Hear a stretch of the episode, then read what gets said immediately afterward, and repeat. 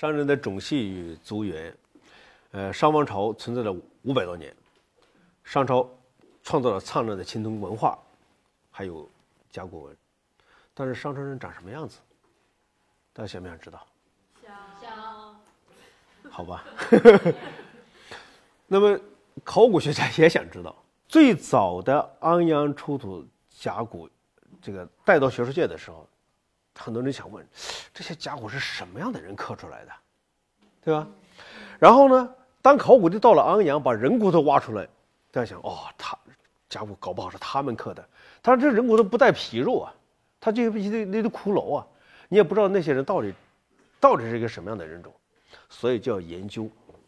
这张图片就反映了早期的学者是吧？他想象中的商朝的模样。商汤这是商朝的开国之王啊，商汤的形象是戴一个这样的皇帝的帽子，但这是一点可笑，这是这个后人的一个想象。那么真正的商汤的长相，就要靠考古发掘，还是回到考古学的起点——商王朝的最后一个都城河南安阳。呃，这个地方出土了大量的商代的人骨头。一部分就是王陵区，这个里头呢有王陵。你想想，商朝人长什么样？如果我们有幸挖出一座王陵，然后把王陵的人骨头挖出来，进行分析、进行测量，那会知道商朝国王的样子，那是最好不过的。可是倒霉的是，这些王陵全都被盗了，一座都没有。剩下的他的这祭祀坑做出来，他又不是商朝人的。他是羌族的，那商朝什么样还是不知道啊？怎么办呢？商朝人的家族墓地，在安阳有很多这样的墓地。你像我们在安阳发掘一片玉米地，把玉米拔掉，挑开三十公分、四十公分，一敞开，地下就是一个个长方形的痕迹，那些痕迹都是商人的墓葬。就这些墓地有个特点，它是一组一组的分布，它是商朝的家族。埋到这个地方了，那么这些人就代表着真正的商朝的人。比方说这座，虽然挖开以后，他的人骨头腐烂不堪，但是经常性的，他的一部分骨头是保存了的。你可以看到他的头部有些东西压住它，还保存着，他的腿骨还在。就像这一件，刚才我们看到过，也是一具商代士兵的头颅，它也代表商代的人，对不对？所有这些人骨头，如果是我们对它进行测量、进行复原，那么我大概其能知道商朝人长什么样。但是呢，最直观的关于商朝人长相的东西，我认为反倒还真不是骨头，是商朝人做的一些器物。什么器物呢？特定的器物，反映商朝人长相的一些陶器啊，或者玉器啊等等。你比方说这件，两千零三年。我们在安阳发掘的时候，在一个地层里就挖了这么个小疙瘩，就核桃那么大小，清洗了一看，一个完整的人的头像，这个就不是骷髅了。像这样的头像，它应该是商朝人对自己很熟悉的一个人的一个刻画，或者叫对自己很熟悉的一种人种的刻画。我在考古发掘的时候，经常碰到别人跟我说，说过去的人是不是很高啊？我说你为什么说他高？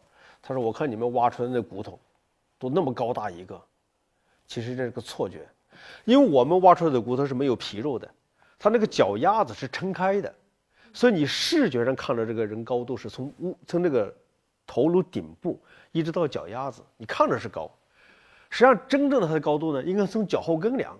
我曾经量过很多商墓的脚后跟，而且是分性别量的，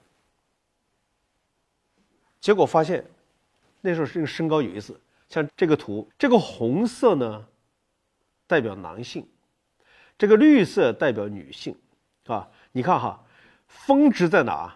大家看，人口最多的是在中间一米六左右，也就是说男女都是在一米六左右呈现出最高值，可是女的，也就是绿线所代表那个部分，一米六以下的明显就高于男的，可是呢，一米六以上的就是远远的低于男的。X 轴的那个最大值在这个表里头是一米七零，也就是说，商代的人啊，超过一米七零的男的，也就是也不是特别多。女的的话，到了一米七零，那是凤毛麟角了已经。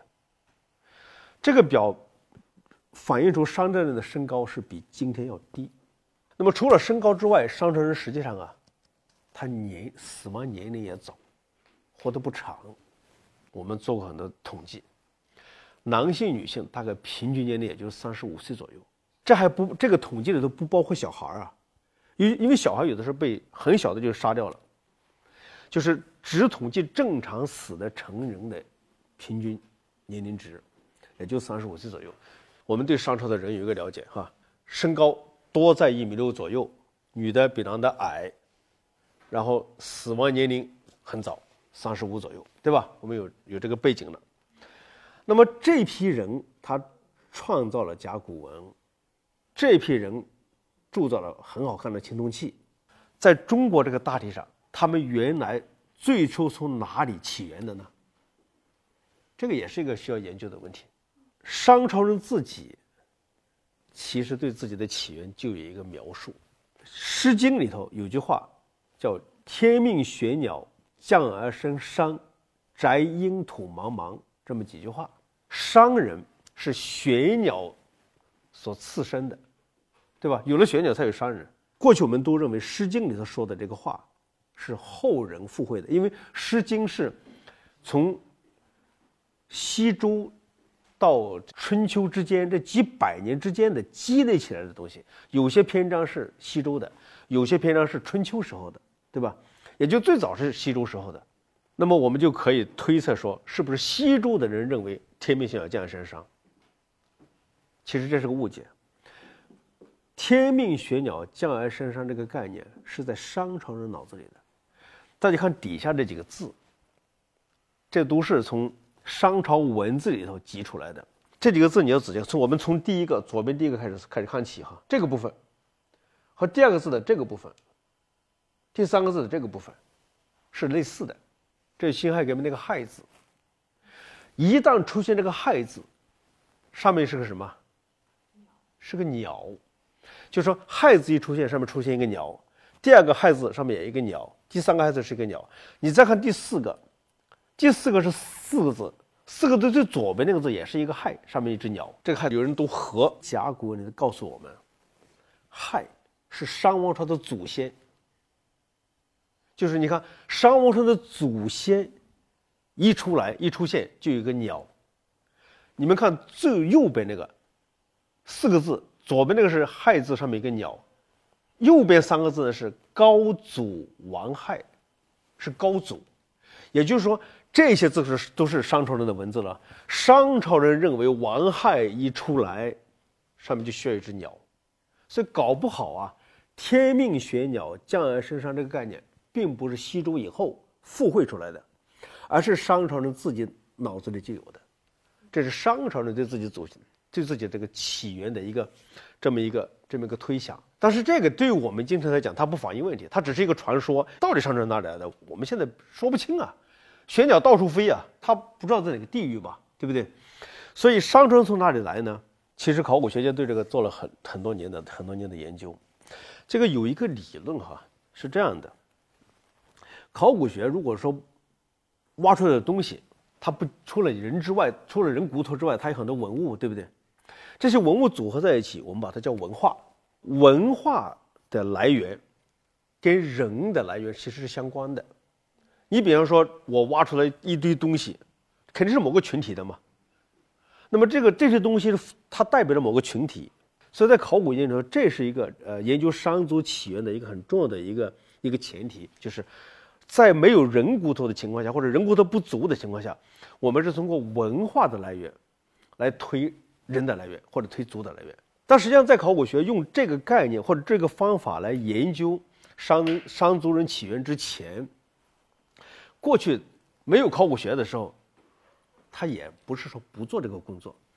比方说，历史学家他就用查文献的办法来查商人的起源。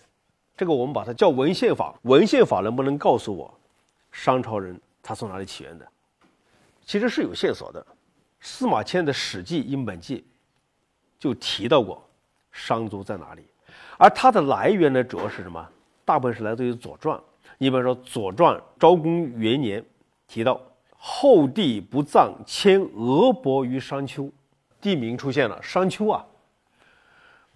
主城商人氏殷，对吧？提到了吧？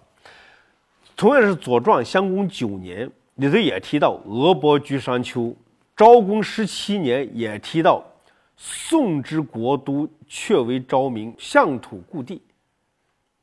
然后杜预说的更清楚，杜预是一个西晋时候的一个一个学者啊，他说以商丘为梁国隋阳，又云宋商。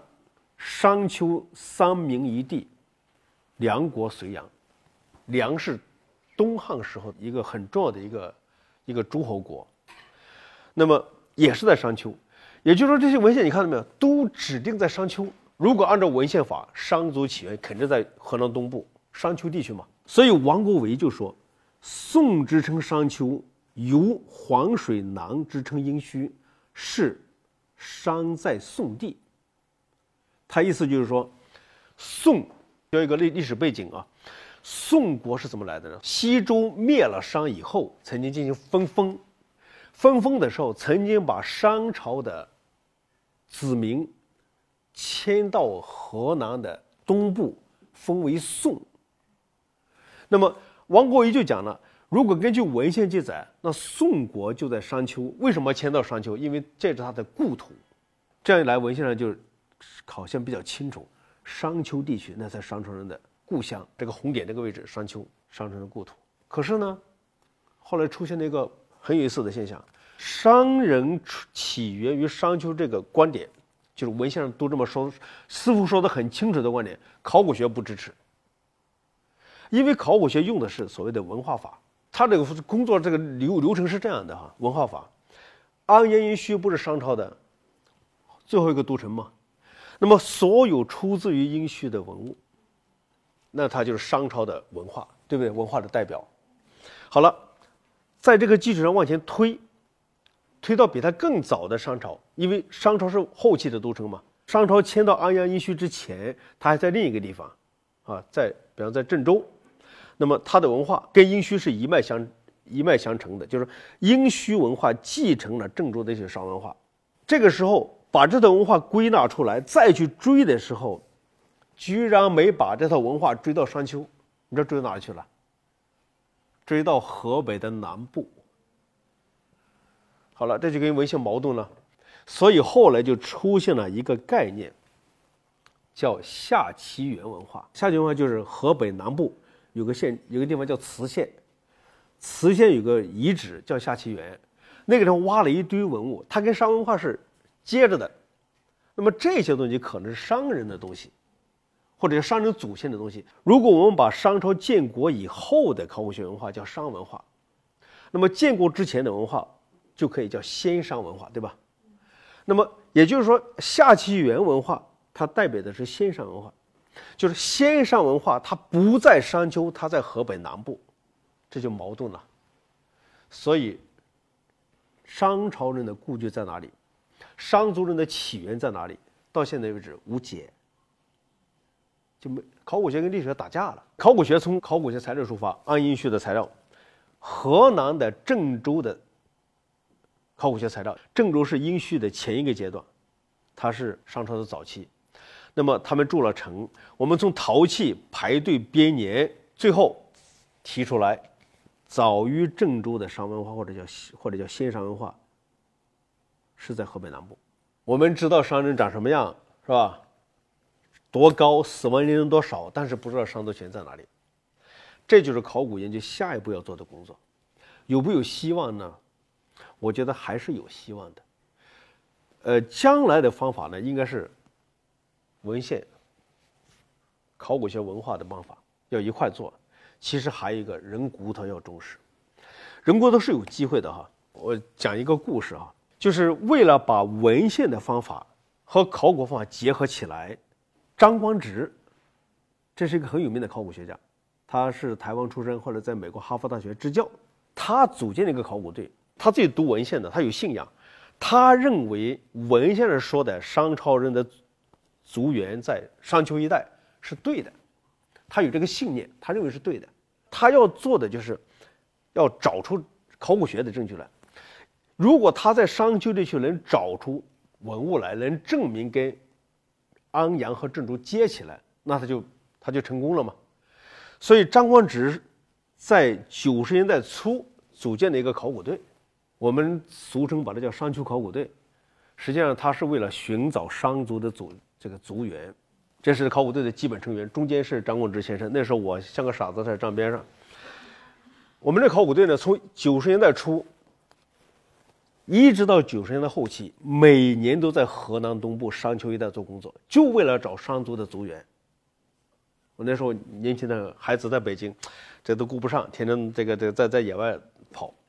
我们主要的工作范围在哪呢？就在今天的河南商丘、谪城。虞城那一带，这个地方工工作很难做啊。你想，你找商族的起源哪那么容易啊？这个地方恰恰是个黄泛区哎。我一个朋友，他他做了一本博士论文，他是研究整个商丘地区的地貌变化。这张图片是他做的，就这位打壮的那小伙子，现在跟我一样是中老年了。他的研究是这样的，你看这张图哈。这个地方是鲁中山区山东半岛吧？这个地方是太行山。黄河从西部流出来，对吧？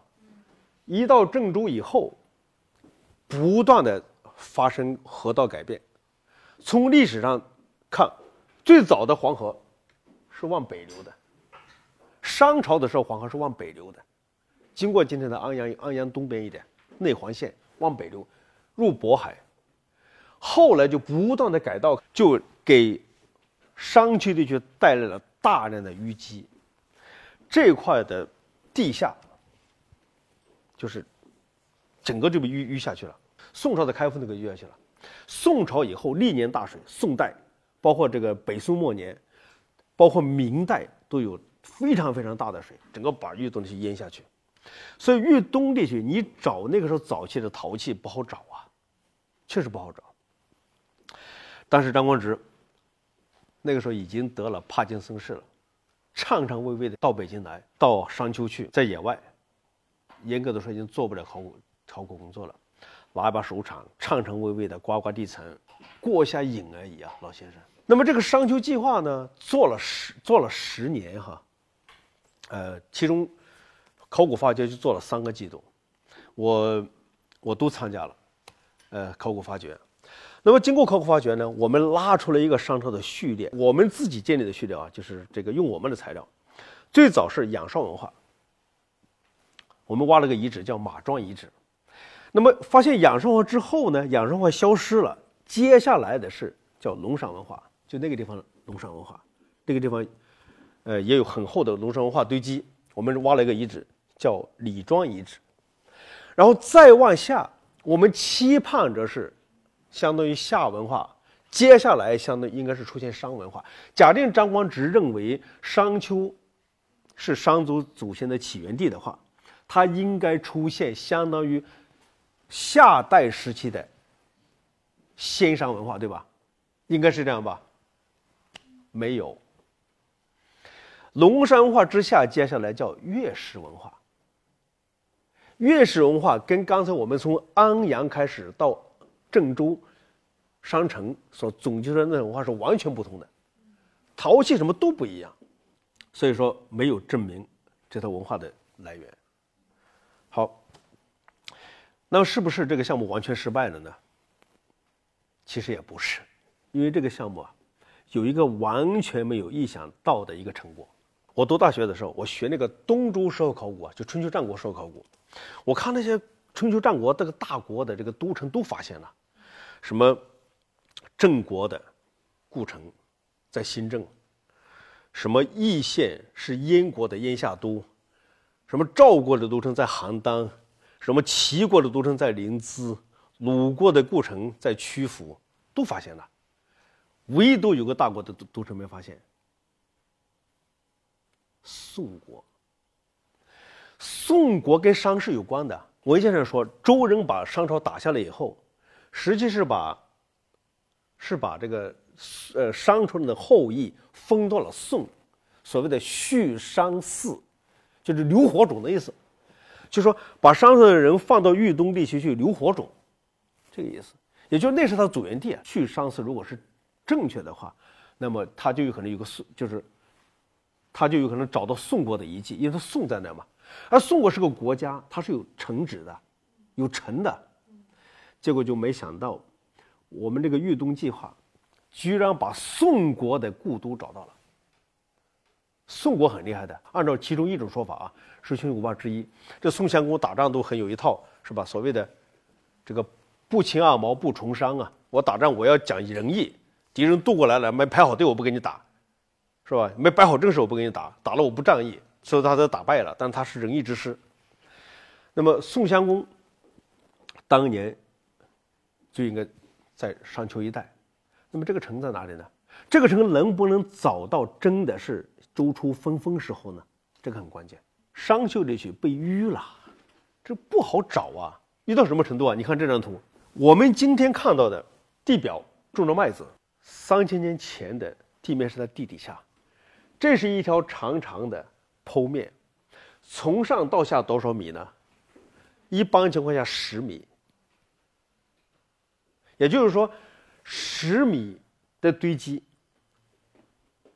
以上全是后来的，准确的说到什么时候呢？我们在十米的地方还能挖得到明代跟清代的瓷片，就是真正的商朝的东西是埋在十米以下的，十米以下你是找不到的。一个这么大的这个城在你十米以下找你怎么找啊？但是大家注意一下啊，实际上城它是一个面，对不对？是一个很大的一个面积，比如说多少平方公里，但是呢城墙。它是一个很大的物体，几十米宽，然后呢十几米高，那就有可能城在地底下埋着，城墙如果不倒的话，就处到今天地面了，对不对？这就给我们工作带来一个机会，我们有可能先发现城墙，然后底下这个十几米以下的城里头的东西我们再说了。所以城墙有可能找得到，但是找城墙也不那么容易，到野外这么茫茫一片，怎么去找呢？我们还后来还真找到了，这就是那个城墙的平面图。这里几个方块，你要看准了，是那个平行四边形的那个，那个是宋的都城，很可能就是微子封宋的那个都城，就是西周初年把商朝的后人微子封到这个地方。那么这个城怎么找到的呢？其实很这个也很偶然。我刚才讲了，当这个城墙。比较高大的时候，它不倒的时候，它会杵在今天地面，有可能杵在今天地面。但是呢，人类又在地面上反复的耕作，把地面搞成搞成一个平原，对不对？你你很其实很难去找吧？我们用了很多办法，最早用那个磁力仪、电阻仪去满地满满世界跑，结果由于各种干扰根本不行。后来又专门从加拿大买了一个设备，那时候那时候中国不像今天科技发达。那个时候就是靠洋人的东西啊，我们花了六十万人民币买了一台加拿大的雷达，叫透地雷达，结果做了一个季度也不行，根本不行。最后怎么找到的呢？我们里头有一个呃很重要的一个考古队员，就是刚才我说的那个呃做这个商丘地貌的那个那个考古学家，他叫金志纯。那么他呢，这个有。地质学的背景，他是学地质出来的，后来改学考古。他知道，就是古人在地面上营建城墙的时候，他是挖的当年的土，对吧？地就是十米以下的那个土，挖完以后把它筑起城墙来，筑得很高，筑起来，对吧？然后后来是水给它，只是说水把淤泥从上游带下来，把它给淹淹盖了。但是你注意到没有，水流带的那个土壤。它是分层的，它要么就是沙，要么就是泥嘛。而原来人工挖出来、储起来的那个城墙啊，它的结构是不一样的。而一旦是当年不挖的不是淤土，挖的是地下的土，挖出来以后，它那个土里头可能会有特殊的东西，特别是在华北地区，它经常会包含一种叫料浆石的东西。料浆石就是土壤里头的一种钙，通过凝力作用。积攒到某一个地方，形成一个疙硬疙瘩，所以这个金志纯呢，这我好朋友哈，他呢就这个跟他的这个带着几个助手说，我们找别的可能不行了，我们只有一个希望，就是找老土。老的土有一个特点，就是很可能会有料浆石。你们找到料浆石，立马告诉我。然后呢，他的考古队员呢，就记住了他这句话。有一天，他们正在工作着，跟这图一样啊，在这个这个麦子地里或者树林里，这个做着钻探，做着别的工作。有一个技工，他说：“哎呀，不行，我肚子不舒服，我得上个厕所去。附近没有茅茅房啊。”他就跑到一个麦子地里上厕所。结果上厕所以后呢，他一看没带纸。这个山那是农民的习惯嘛，就随便拿个土疙瘩就可以擦屁股。他就是摸，摸着擦屁股，一摸以后擦土疙瘩，一摸再一擦，耶，怎么这么硌手？怎么这么硌了？完了，一看一块料浆石，他立马就把裤子一穿一嚎，就，哎呀，这个不，金博士，金博士，找到料浆石了。你知道这是很重要的现象了，找到了料浆石。就意味着找到了古土壤，找到了古土壤，就意味着有机会找到重要的那个时候的考古现象。果不其然，就在他上厕所这个地方打钻，啪打下去，土场一一提上来，老土，再打再打，跟边上的土完全不一样。结果后来证实，这是一堵城墙。那么有了一个城墙的。这个起始点以后，其实城墙它是有规有规律的嘛，跟着它一钻探就把整个城墙钻探出来了。钻到水里以后，出来以后选个地方发掘，这是当年城墙发掘出来的一个剖面图。这个就是城墙的夯土块，看到没有？那个手拿着的那个，手拿着的是一个砸得很密实的老土，很硬，它完全不像水流冲刷的那个那个地层堆积。那么这样就把这个城发现了。那么这个城什么时代的呢？经过发掘证实，这个城是经过不断、经过几次修整的。这个东周时候修整过，汉代还修整过，但是最底下那一层，还真是西周时候的，很早，也就是说搞不好就是宋国的。大家想想想，如果这个城是宋国的，再跟文献上一对，有希望了吧？有希望了吧？所以商丘是商朝人的族源地，就有可能了，有可能成立了。但是呢，乖乖，他那个陶器对不上呢，对不对？你这个出的是原始文化的，那边才是先商文化那套东西啊，对不上怎么办？于是呢，只能做一个解释。这是张光直的解释。张光直怎么解释的呢？他说，商朝的人呢有两批人，一批是贵族，所谓的征服者。这些人可能是越史文化的人，而那些陶器、唐唐古罐那些，那是被统治的人，他们可能从河北南部过去的，所以这是两批人，所以他给了这么个解释。所以的话呢，就是整个商族起源的问题啊，经过这么考古发掘后，得了这么这么一个结论。那么这个是今年我们刚刚出土的一个。玉洞考古的报告主要是我跟金志成我们俩写出来的，其实出版也就是两个多月之前，所以我今天讲这个的时候是可以说是刚刚新鲜出炉的这个科研成果。但实际上呢，我觉得在这个基础上，其实还要做一些工作。什么工作呢？其实还是要把人骨头考虑起来。我们既然知道商安阳殷墟有商朝人的骨头，对吧？知道郑州是商代的早期也有骨头。其实同一个人种，它总有一些特性是相像的。比方说，我们可以用 DNA 的办法，我们可以用骨病理的办法来追溯这些人骨头的各种痕迹。那么也就是说，通过这个方法，把人骨头的文献的，还有考古学的文化的方法全都结合起来，搞不好就有希望。除了人骨头之外呢，还有一个办法，就是陶器法，因为。我们刚才讲的文化法说的是陶器的这个样子像不像，但实际上呢，器物的形态像其实还不足以说明问题。因为比方说，这个某个地方的人，他可以学那个地方的这个样子来造一个器物，所以他不见得说你这个文化就那来的，所以还要结还要结合一些别的方法。比方说这个我们叫陶器切片法，就是把陶器从形态上分完类之后，还要看它里头的结构。还要看它器物里头那个土是不是本地的，假定说它土也不是本地的，是别地方来的，它可能真是那个地方人来了。因为古代没有不像现在有高铁，他要挪动一下是很难的，他是带着陶坛罐罐的，陶器得跟着他走，所以陶器是有可能带过来的。如果用这样的方法，把郑州商城，这是郑州商城早年的一个城墙的照片，这个城在地面上现在还还在呢，把郑州商城所能见到的陶器也好，什么也好。以及人骨头，包括安阳的人骨头、郑州的人骨头，全都结合起来做一个综合的研究，打一个包，搞不好有希望。